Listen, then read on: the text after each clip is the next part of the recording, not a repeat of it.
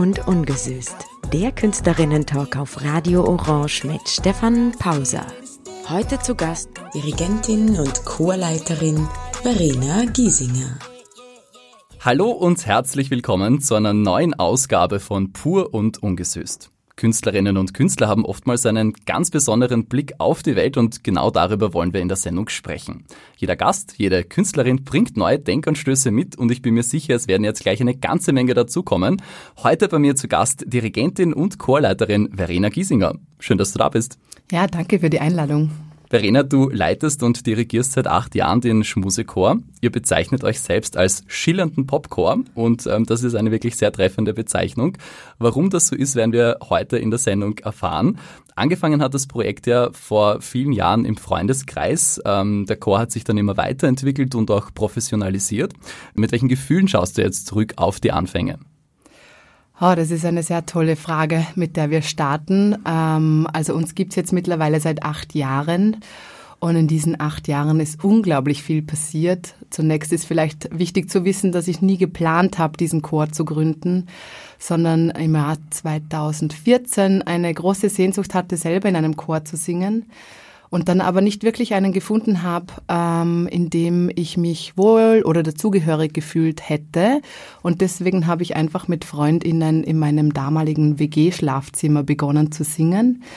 Es ist dann ein sehr schneller Schneeballeffekt ins Rollen gekommen, weil die Sehnsucht nach Chorsingern anscheinend anhaltend bis jetzt sehr groß ist. Ja, und wir haben eben was man wahrscheinlich als Hobbychor bezeichnen würde, begonnen und sind dann eigentlich sehr schnell auf Österreichs Bühnen gekommen, ohne irgendwas davon geplant zu haben. Wir haben damals das erste Konzert am Attersee gesungen und dann schon beim Waves Vienna und in der Arena und daraufhin auf verschiedenen Bühnen überall in ganz Österreich.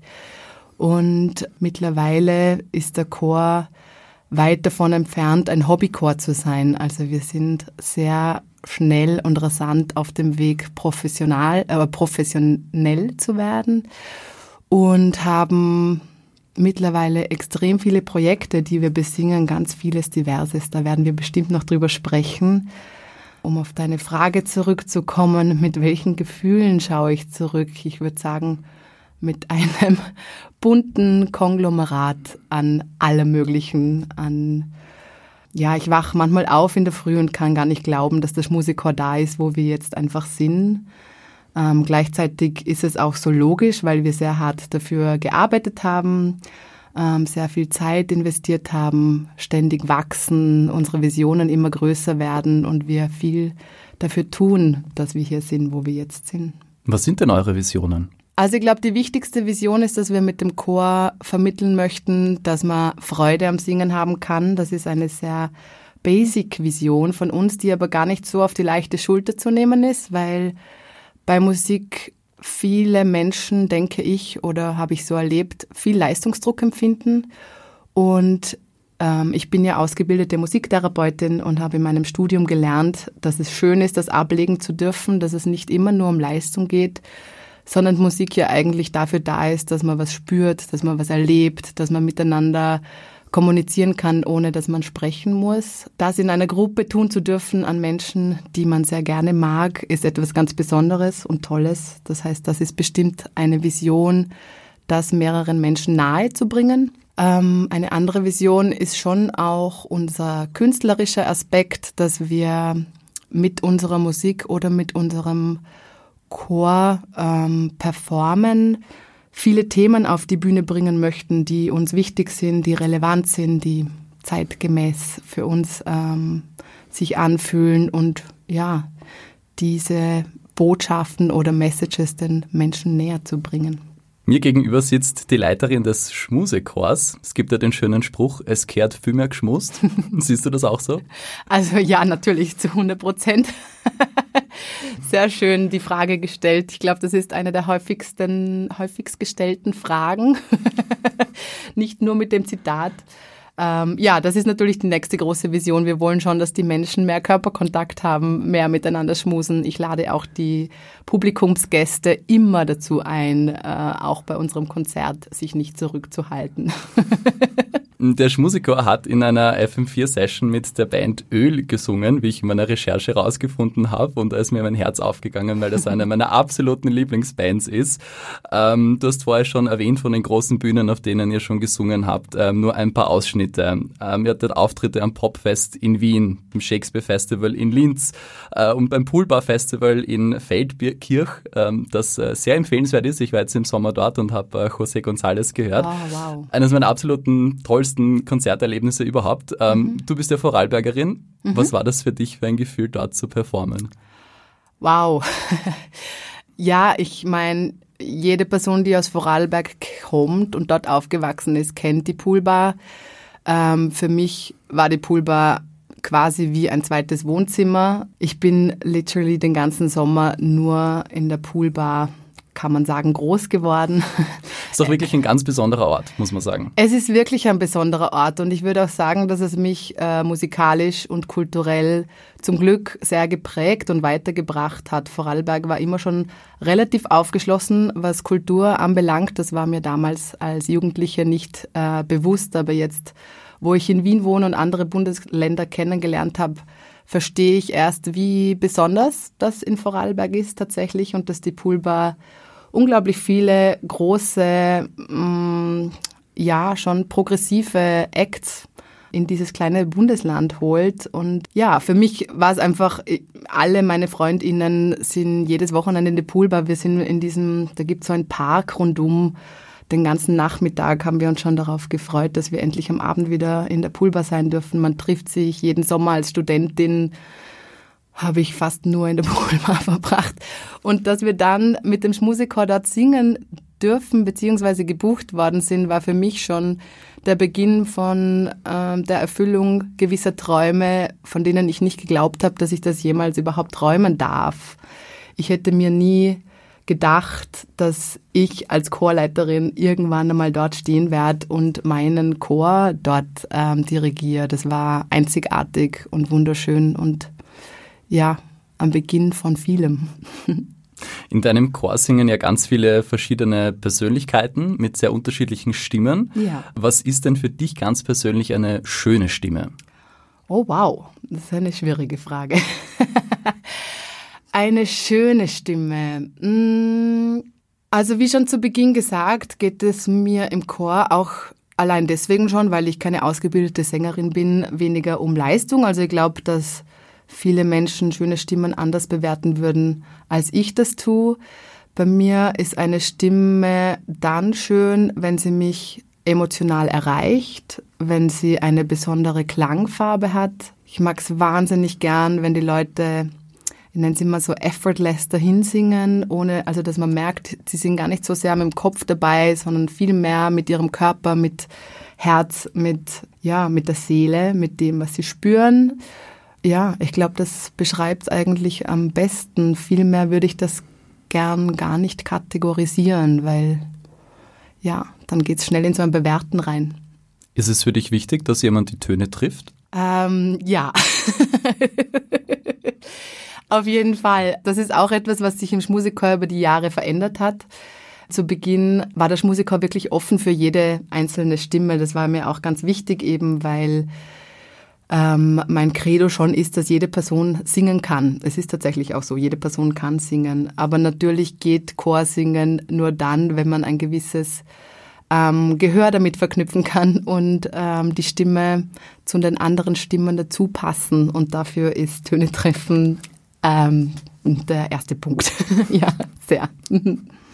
Wir haben jetzt über schöne Stimmen gesprochen, schöne Stimmen im Schmusikchor und ähm, wie das klingt, das hören wir jetzt. John Legend, All of Me, gesungen vom Schmusikchor, ganz neu erschienen vor zwei Wochen und jetzt auf Radio Orange. Also mir stellt es da jedes Mal die Ganselhaut auf, wenn ich einen Chor singen höre. Ähm, ich finde, das macht irgendwie was mit einem, das hat so was Großes und Episches und für mich ist das ganz egal, ob das jetzt ein Chor ist in der Oper oder im Konzerthaus oder ob das ein Popchor ist. Irgendwie berührt einen das auf eine ganz tiefe Ebene. Das sind immer ganz große Emotionen. Was ist denn für dich so das Besondere am Chorgesang? Ah, das ist auch eine sehr gute Frage. Ich kann mich erinnern, dass ich als Kind, äh, ich musste sehr häufig in die Kirche gehen. Es war nicht eine freiwillige Choice, aber it happened. Ähm, und die Kirche war für mich nur deswegen aushaltbar. Ich weiß, dass ich es damals schon sehr langweilig gefunden habe tatsächlich. Aber trotzdem war immer so eine Vorfreude da wegen diesen Chören, die es dort immer gab. Ähm, und es war damals schon so, dass ich mich immer nach denen umgedreht und meinen Hals nach denen ausgestreckt habe, weil ich, es hat mich immer schon fasziniert, dieses Chorsingen und Stimmen. Ähm, ich habe selber auch in Orchester gespielt und habe das auch wahnsinnig genossen, aber ich kann es kaum vergleichen mit dem, wie mich Chormusik eben berührt. Ich äh, bin da auch sehr nerdy und höre sehr viel Chormusik zu Hause. Was glaubst du, woran liegt das? Warum berührt uns das so sehr? Ich glaube oder meine Vermutung oder wie es bei mir ist, ist, weil wir mit unserer Stimme so unmittelbar uns zum Ausdruck bringen. Also es gibt keine Distanz zwischen dem, was, was wir musikalisch ähm, kreieren und uns selber. Es ist unser gesamter Körper und unsere Stimme, es vibriert in uns und ohne dass wir mit unserem vollen Gefühl dabei sind, ist es fast schwierig, was zum Ausdruck zu bringen. Ich denke, das kann man oder meinem, äh, meiner Erfahrung nach kann man das auf einem Instrument eher noch, dass man ähm, was reproduziert, was man vielleicht gar nicht so sehr spürt. Und bei der Stimme empfinde ich das eigentlich anders. Ich habe das Gefühl, das ja, spürt man schneller. Und wenn das mehrere Menschen gemeinsam machen und dieses Vibrieren im Raum entsteht, ähm, dadurch, dass alle sich selber gerade zum Ausdruck bringen. Ich finde, das ist einfach was ganz Einzigartiges. Ähm, nur schon beim drüber nachdenken bekomme ich Gänsehaut. Ähm, ja, es ist, ich glaube, es ist wirklich diese Unmittelbarkeit.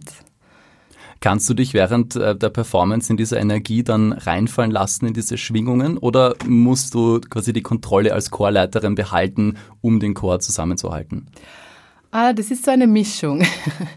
Wer mich dirigieren gesehen hat, weiß, dass ich ähm, auf der Bühne meistens schon fast tanze und mein ganzer Körper involviert ist in mein Dirigat. Ähm, das ist meistens deswegen, weil ich sehr spüre oder auch, weil ich den Chor dazu anleiten möchte, genau das zum Ausdruck zu bringen, was mein Körper macht. Ähm, das Schönste ist, wenn ich nicht mehr mit dem Kopf dabei bin und wenn ich nicht das Gefühl habe, ich muss jetzt kontrollieren oder ich muss äh, Dinge vorgeben, sondern wenn so eine Wechselwirkung zwischen Chor und mir entsteht und wir eigentlich wie gemeinsam musizieren. Zuletzt hat es das gegeben beim wir durften vor kurzem den österreichischen Filmpreis ähm, eröffnen in Grafeneck, ähm, nachdem wir ein großes politisches Statement zuvor released haben und da war im Vorfeld für uns sehr viel Spannung im Raum und wir konnten überhaupt nicht einstufen oder einschätzen, wie das jetzt wird und wie das Publikum auf uns reagieren wird. Äh, wir waren alle sehr nervös. Und als wir dann begonnen, begonnen haben und der ganze Saal dazu gerufen, gejohlt, applaudiert, während wir gesungen haben, ist der ganze Saal einfach schon so zu einem Beben gekommen. Ähm, da kann ich mich erinnern, beziehungsweise habe ich dann auch auf Videos gesehen, dass mich das so gepackt hat, da war ich überhaupt nicht mehr im Kopf. Also da war ich nur noch im Erleben und im Spüren und gemeinsam im Chor. Das ist das Tollste. Voll schön. Ja. Was war das für ein politisches Statement, das ihr abgegeben habt? Das war vor ein paar Monaten. Da sind wir zu den Wiener Festwochen eingeladen worden, zur Eröffnung der Wiener Festwochen, was für uns als Musiker natürlich grandios ist. Ähm, wir haben uns sehr über die Einladung gefreut bis wir erfahren haben, dass wir mit dem Rapper Young Horn ähm, auf der Bühne hätten stehen sollen. Und zwar nicht nur mit ihm auf einer Bühne, sondern auch seine Musik hätten singen sollen. Das war das Konzept und die Idee. Wir haben daraufhin begonnen, sehr viel zu recherchieren und ähm, haben für uns festgestellt, dass wir nicht hinter seinen sexistischen und teilweise auch rassistischen Texten stehen wollen und können und schon gar nicht mit unseren Körpern dafür auf einer Bühne stehen möchten. Deswegen haben wir die kuratierende Person von diesem Abend ähm, konfrontiert, weshalb so jemand überhaupt ein so renommiertes, städtisch gefördertes Festival ähm, eröffnen muss, ob es da nicht jemand anderen geben darf oder sollte, der das macht. Daraufhin wurde leider nicht wirklich viel reagiert und auch die Konfrontation von den Wiener Festwochen direkt per E-Mail hat auch nichts ähm, zu nichts geführt. Und deswegen haben wir uns dann entschieden, dass wir damit an die Öffentlichkeit gehen, um endlich verschiedene Bühnen in Österreich zu ihrer Verantwortung zu ziehen, beziehungsweise mal die Diskussion ins Rollen zu bringen, wer denn dafür verantwortlich ist, ob sexistische Inhalte oder rassistische Inhalte noch auf eine Bühne müssen beziehungsweise dürfen. Und wie erlebst du den Diskurs da aktuell? Also wir waren sehr überrascht und überwältigt davon, wie viel ähm, Aufmerksamkeit das Thema bekommen hat. Das ist wundervoll und sehr wichtig, dass es endlich wieder mal Gehör verschaffen bekommt. Es haben ja eh schon etliche KünstlerInnen vor uns dieses Thema immer wieder aufgebracht. Es ist jetzt kein neues Thema, aber ich denke, es ist immer wieder eines, das es braucht, besprochen zu werden, hinterfragt zu werden, reflektiert zu werden. Es gab von Presse- oder Medienseite einige sehr gute, fundierte Berichterstattungen dazu. Ähm, zum Beispiel im Standard war ein sehr, sehr, sehr guter Bericht von Barbara Hausbichler, heißt sie, glaube ich. und ja, das war die schöne Seite davon und auch, dass wir sehr viel Support von anderen KünstlerInnen erfahren haben, die Ähnliches schon erlebt haben in ihrer Vergangenheit, schon Konzerte abgesagt haben aus ähnlichen Gründen, dies aber nie öffentlich gemacht haben. Ähm, und deswegen wissen viele Menschen gar nicht davon, wie viel Flinterpersonen schon Bühnen verneint, verneint haben, weil sie mit so jemandem auf der Bühne stehen hätten müssen. Und ja, es wird Zeit, dass sich das verändert, ähm, dass nicht wir dann zu der Entscheidung kommen müssen, dass wir Nein zu dieser Einladung äh, sagen, sondern dass eben die Festivals selber sich mal hinterfragen, können wir jemand anderem einen Raum geben, einer Flinterperson. Äh, es gibt so viele tolle Musik in Österreich, warum muss genau dieser eine sexistische Rapper genommen werden? Kam von dieser Person irgendeine Meldung? Hat Nein. er sich dazu geäußert? Nein, und auch nicht das Management. Es wurde von verschiedenen Presseseiten versucht, Kontakt aufzunehmen, weil es natürlich spannend gewesen wäre, was dazu gesagt wird, aber nein. Ärgert dich das? Ja, auf einer gewissen Ebene natürlich. Es wäre schön, wenn es dort ankommt, wo es hin muss. Gleichzeitig wäre es für mich fast utopisch, oder es war von Anfang an für mich utopisch, dass diese Person sich jetzt wegen uns, wegen dem Schmusechor, äh, sich zum Reflektieren bewegen wird. Young Horn wurde schon sehr oft kritisiert, 2019 zuletzt, als sein Album rauskam, hat er sehr viel Kritik erfahren und auch vor allem sexistische Vorwürfe, sehr, sehr, sehr viele bekommen, die auch belegt sind. Also es haben uns auch sehr viele Frauen oder Flinterpersonen geschrieben, die bei Konzerten von Young Horn ähm, Übergriffe erlebt haben. Und ja, da wird es natürlich sehr heikel, zu einem gewissen Zeitpunkt. Und ich finde, es wird Zeit, dass man dem zuhört und mhm. Gehör verschafft. Ja. Davon habt ihr euch klar distanziert, habt ihr eine klare politische Botschaft ähm, gesendet. Bei den Wiener Festwochen seid ihr dann leider nicht aufgetreten, ja. aber ihr habt sehr viele andere Auftritte. Ja. Äh, es gibt viele Möglichkeiten, euch in nächster Zeit äh, zu sehen. Mhm. Und zwar das nächste Mal am 16. September im ORF Radiokulturhaus in Wien, am 1. Oktober in Dürnstein, am 8. Oktober beim äh, TEDx im Volkstheater, am 8. 18. Oktober im Gartenbaukino äh, gemeinsam mit Minusgold, am 22. Oktober in der Kommunale in Everding und am 29. Oktober im Lumenmuseum in Bruneck in Südtirol. Das sind wirklich wahnsinnig tolle Projekte, die da anstehen. Zu jedem Einzelnen hätte ich jetzt tausende Fragen. Worauf freust du dich denn äh, jetzt am allermeisten? Uh, literally auf alles. es ist momentan gerade ein Jonglieren von sehr vielen großen Projekten, die für uns alle sehr aufregend sind und auch ein bisschen Next Level von dem, was wir bislang gemacht haben, muss ich gestehen oder freue ich mich zu gestehen. Es geht ähm, gerade richtig durch die Decke bei euch. Ja, es geht durch die Decke. Also es ist ein bisschen so, dass ich glaube, wenn es Corona nicht gegeben hätte, wären wir 2019 genau hier gewesen oder 2020. Wir fahren jetzt quasi den Fahrplan weiter, den wir für zwei Jahre unterbrochen haben. Worauf ich mich am meisten freue, das kann ich wirklich kaum entscheiden, aber sehr aufregend ist für uns natürlich das Radiokulturhaus, weil wir endlich wieder mal ähm, Solo singen. Also es gibt wirklich nur den Schmusikchor dort zu erleben. Wir sind schon ausverkauft, äh, was es auch sehr aufregend macht. Und ja, haben Großes geplant einfach für diesen Tag. Das ist für uns so eine Explosion von allem, was wir die letzten zwei Jahre zurückhalten durften und mussten. Also für das Radiokulturhaus gibt es keine Karten mehr, aber für die anderen Termine sind noch welche erhältlich. Ja. Infos auf eurer Website schmusikor.at. Ja, vor allem für das Gartenbaukino, das ist richtig groß. Heute bei mir zu Gast Dirigentin und Chorleiterin Verena Giesinger. Jeder Gast bringt seine Lieblingsmusik mit in die Sendung. Ähm, das finde ich persönlich immer sehr schön und spannend, ähm, auch weil ich da oft Musik von KünstlerInnen kennenlerne, die ich bisher nicht kannte. Und so geht's mir auch mit deinem nächsten Musikwunsch, liebe Verena. Ein Song von Cat, Katharina Schorling, eine deutsche Sängerin und Musikproduzentin. Ähm, sie ist eine echte Vollblutmusikerin, kann man sagen. Mhm. Sie hat als Kind schon Klavier und Posaune gelernt. Später hat sie sich dann Horn und Trompete selbst beigebracht. Sie hat Musikproduktion in Berlin studiert. Später geht sie dann mit Judith Holofernes und Sarah Connor auf Tour. Sie schreibt eigene Songs und 2019 erscheint ihre Debüt-EP Moon und darauf ist der Song, den wir jetzt hören. Das ist von den ausgewählten Songs der most recent one. Also den habe ich wirklich erst vor kurzem gezeigt bekommen ähm, bei einem Fest im Südburgenland.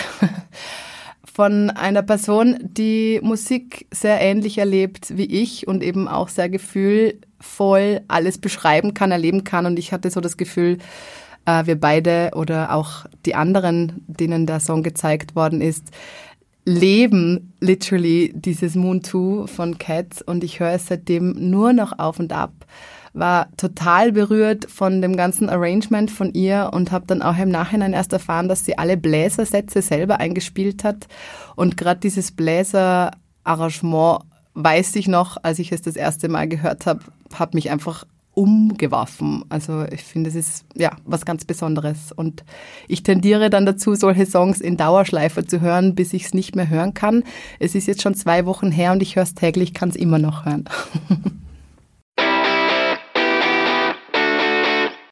Verena, wir zwei sind uns ja schon mal begegnet, ohne dass es uns damals bewusst war. Und zwar bei der Generalprobe von Sex, Drugs and Buddenbrooks im Wiener Prater. Da war der Schmusechor Teil der Performance äh, von Nesterwall. Ah, da warst du auch. Okay, I did not know. also ich wusste, dass du mal warst, aber nicht bei der Generalprobe, ja. Mhm. Ich habe dich gehört, du hast mich möglicherweise dort irgendwo rumrennen sehen. Was kannst du uns erzählen? Wie war das damals für dich? Ach, wow. Ähm, die Kooperationen, die der Schmusikon mit Nesterwall macht, das ist schon unsere, ich weiß es gar nicht mehr, dritte, vierte, sowas in der Art, sind für den Schmusikor immer, ich weiß gar nicht, wie ich es benennen soll, Horizont erweitern betrifft wahrscheinlich, trifft es wahrscheinlich am besten. Ja, Sex, Drugs in Buddenbrooks im Prater Wien war verrückt einfach. Es war verrückt, es war intensiv, eine Performance, die jeden Abend äh, ich glaube, dreieinhalb Stunden lief oder drei Stunden über Themen, die sehr bewegend und teilweise auch wirklich einen schockieren. Also es kamen auch zum Beispiel so Themen wie ähm, Gewalt an Frauen oder an, an Transpersonen vor, die es tatsächlich einfach im Prater gegeben hat, noch in den 80er Jahren. Also es, die Stücke von Nesterwall sind immer sehr realitätsnah so auch für uns als Chor. Also wir erleben das ja dann teilweise auch, haben sehr viel Redebedarf immer, wenn wir da dabei sind. Ihr habt ja quasi nicht nur unter Anführungszeichen gesungen, ihr wart ja wirklich Teil des Ensembles, ihr habt da mitgespielt. Ja, genau, das war das erste Mal, dass wir auch ähm, quasi Rollen für uns entwickelt haben. Jede Person, die dabei war, hatte tatsächlich eine Rolle, um das ganze Stück noch realer zu machen war für uns neu und herausfordernd, aber auch tatsächlich sehr aufregend. Und eben wir zehren immer unglaublich lange von diesen Performances, die wir mit Nesterwall gemeinsam machen, weil wir hier eben nicht nur SängerInnen sind, sondern ähm, ich habe das Stück mit dem Klavier eröffnet. Wir sind TänzerInnen, wir haben zu acht Choreografien einstudiert mit einem Choreograf aus Hamburg.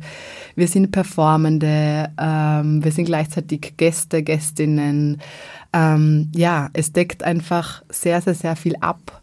Ähm, Wie geht's dir damit, wenn da so die, die Grenzen des klassischen Theaters oder generell die Grenzen des klassischen Kunstbegriffs irgendwie gesprengt werden?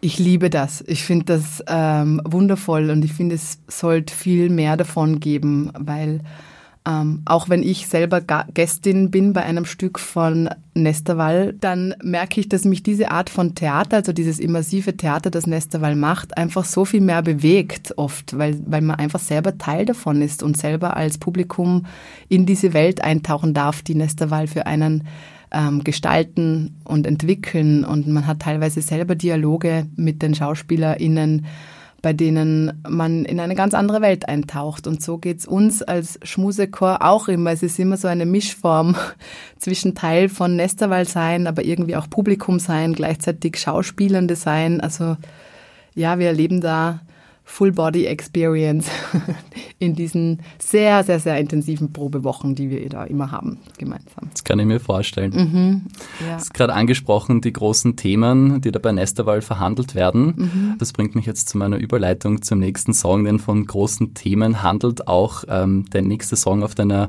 Wunschliste. Es geht um Angst, es geht um Liebe, es geht um den Wunsch nach Freiheit und um das Vertrauen in die eigene Kraft.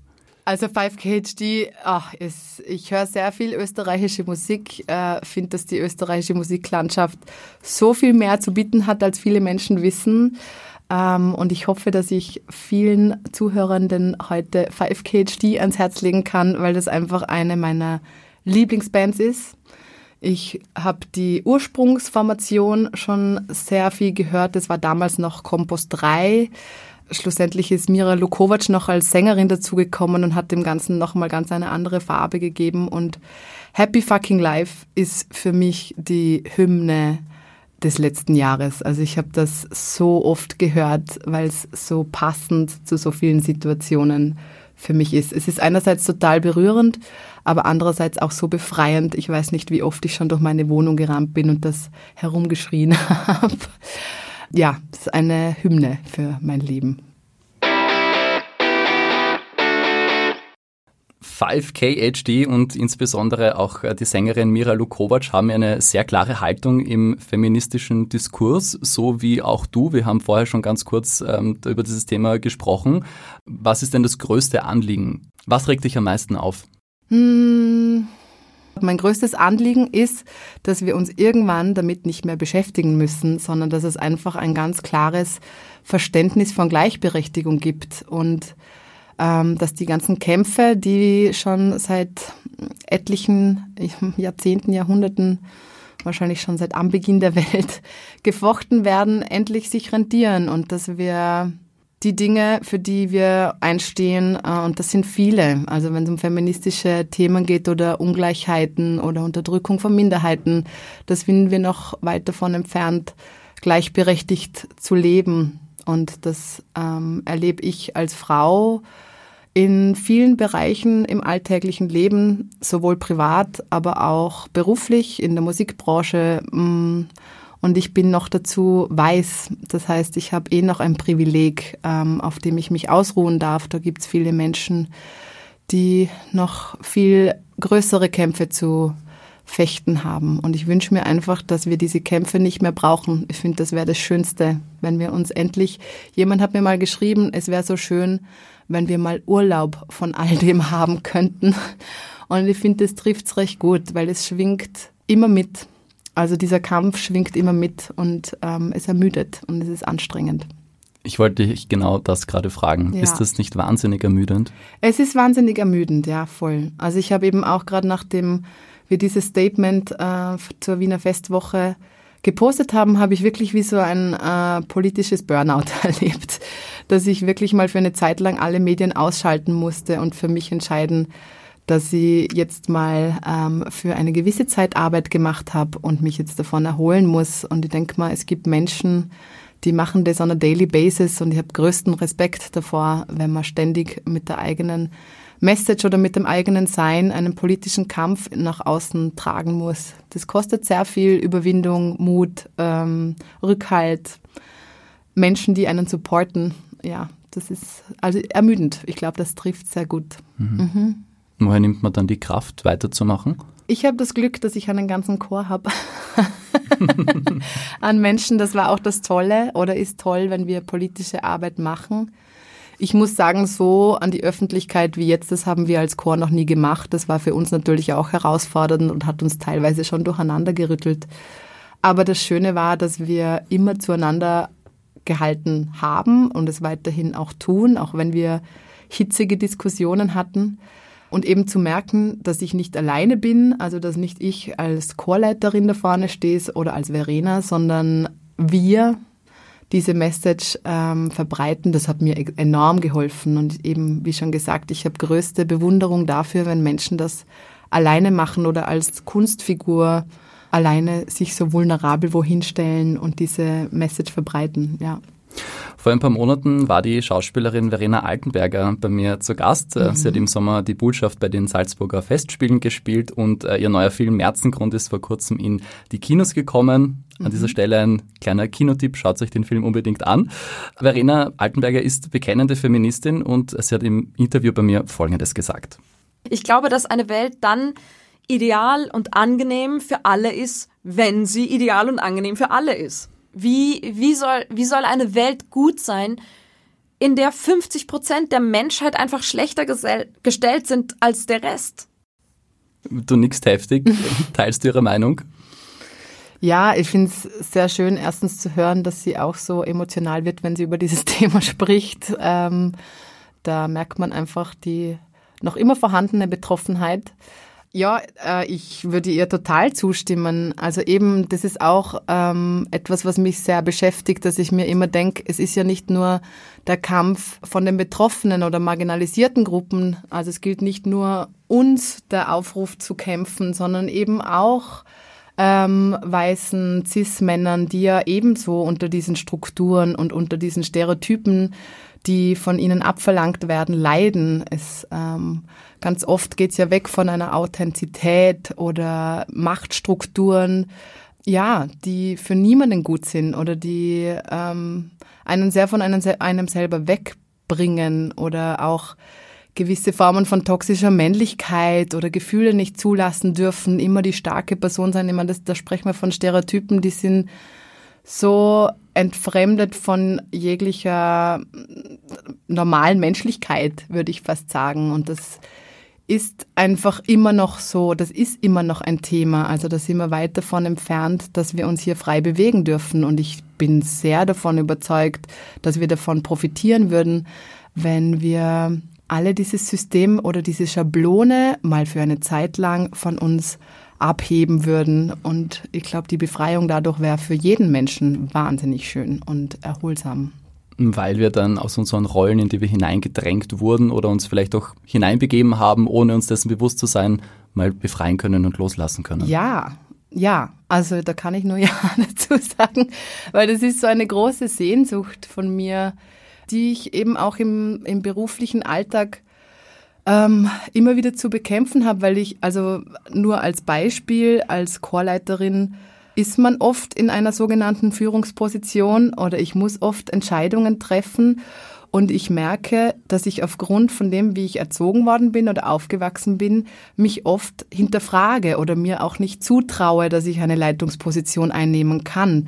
Und wenn ich mich, ich habe zwei Brüder, mit denen beiden zum Beispiel vergleiche, ist es für sie ein viel größeres Selbstverständnis, das zu machen. Und ich bin mir sehr sicher, dass das eine Auswirk Auswirkung von patriarchalen Strukturen ist, unter denen wir einfach leiden. Und ähm, ja, mehr Flinterpersonen in Führungspositionen wäre herrlich, empfehlend, große Empfehlung für die Welt. Das heißt, einerseits der, der Aufruf und die Forderung danach Platz zu machen, und ja. andererseits aber auch eben die Aufforderung, diesen Platz dann auch zu nehmen. Ja, absolut. Und zuzuhören, einfach auch mal zuzuhören. Also ich denke, das merke ich zum Beispiel auch im musikalischen ähm, Umfeld, dass Frauen äh, oder Flinterpersonen ähm, sehr oft nicht ernst genommen werden. Zum Beispiel bei Soundchecks passiert es mir oft, dass die Tontechniker nicht mit mir sprechen, sondern die Tenöre oder die Bässe anschauen und dort hilfesuchend um Erklärung äh, schauen.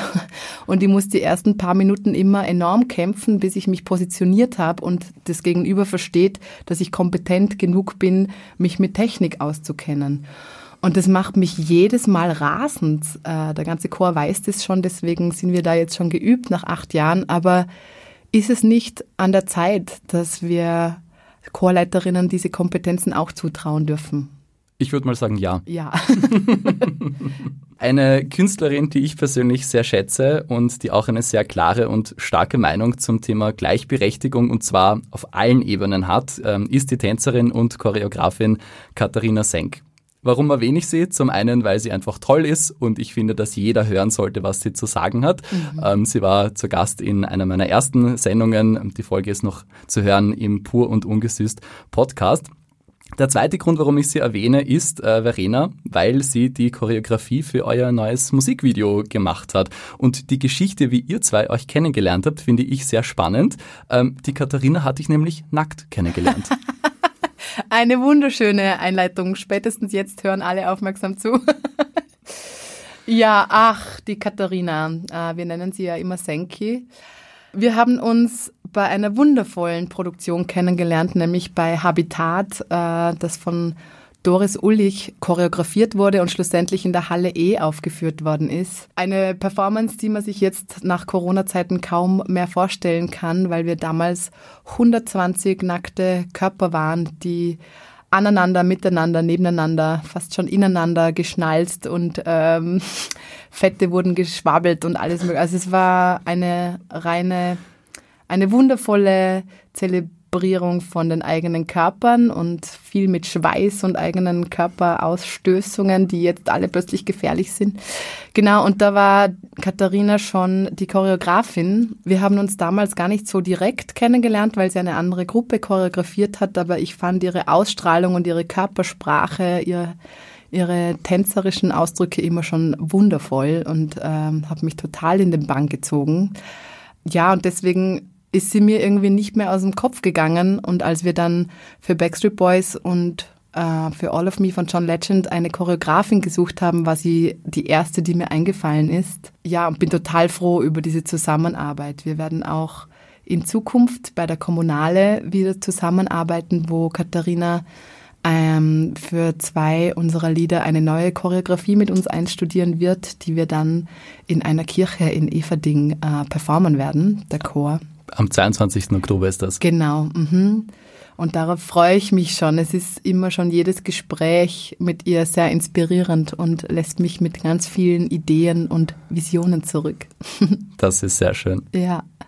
In Vorbereitung auf die Sendung habe ich äh, mit Marve, deiner besten Freundin, telefoniert. Mhm. Ähm, sie hat in den höchsten Tönen von dir geschwärmt. sie hat mir unter anderem erzählt, ähm, dass du sehr empathisch und sensibel und mutig bist und dass du es auch schaffst, anderen Leuten Mut zu machen. Ja.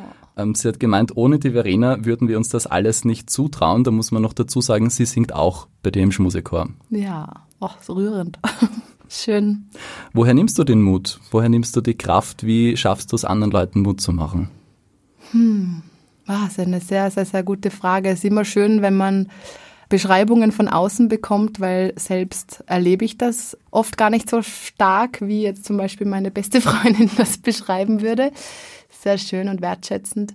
Mir fällt es, ich glaube, das kann ich sagen, mir fällt es wahnsinnig leicht, das Potenzial und die Talente anderer zu sehen. Ich habe sehr viel äh, Liebe und Wertschätzung für die Menschen in meinem Umfeld und wenn ich jetzt gerade an Marve denke, war es ein leichtes, ihr immer wieder Mut zuzusprechen, als sie in den Chor gekommen ist, hat Marve ähm, länger nicht mehr gesungen.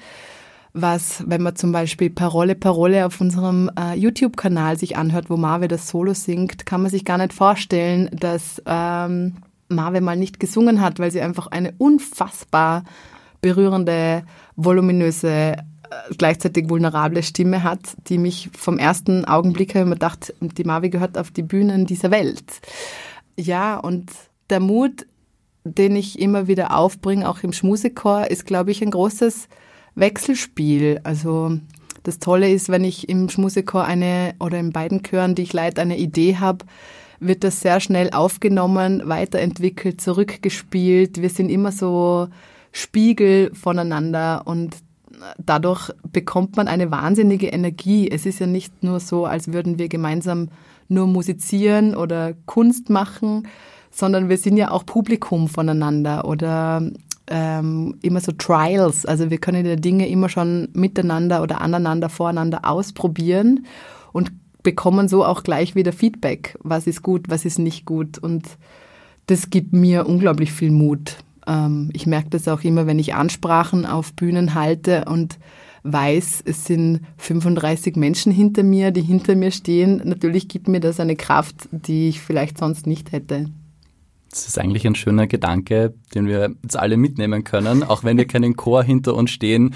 Wir wissen, dass Leute hinter uns stehen, die uns unterstützen und die uns Mut und Kraft geben. Ja, ist ein schönes Bild. Jede Person kann sich einen imaginären Chor vorstellen hinter sich. Das stimmt ja voll. Sehr schön. Mhm. Ja, und mit diesem Bild und mit diesen Schlussworten wollen wir uns auch aus der heutigen Sendung verabschieden. Ähm, wer jetzt auf den Geschmack gekommen ist und Lust bekommen hat, den Schmusikor live zu hören, die nächsten Möglichkeiten dazu habt ihr am 16.09. im ORF Radiokulturhaus in Wien, am 1. Oktober in Dürnstein, am 8. Oktober im Volkstheater, am 18. Oktober im Gartenbaukino, am 22. Oktober in der Kommunale in Everding und am 29. Oktober im Lumenmuseum in Bruneck in Südtirol. Alle weiteren Informationen und Termine findet ihr online unter schmusekor.at. An dieser Stelle darf ich mich sehr herzlich bei dir bedanken, liebe Verena. Schön, dass du da warst. Äh, welchen Song möchtest du jetzt noch zum Abschluss hören? Ähm, zunächst mal vielen Dank für, für, die Einladung. Es war ein sehr angenehmes Gespräch und sehr spannende Fragen. Ich freue mich schon drauf, das anzuhören und deine anderen Podcast-Folgen nachzuhören. Ähm, also ich fände es sehr schön, zum Abschluss noch Heavenly Father von äh, Bon Iver zu hören. Das haben wir ähm, 2020 zwischen Lockdown 1 und Lockdown 2 oder Lockdown 400 im F23 aufgenommen. Ich finde, das ist ein schöner Schluss von heute. Dankeschön.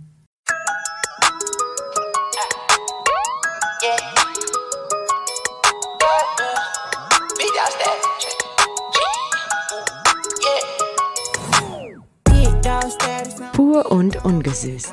Der Künstlerinnen-Talk auf Radio Orange mit Stefan Pauser. Heute zu Gast Dirigentin und Chorleiterin Verena Giesinger.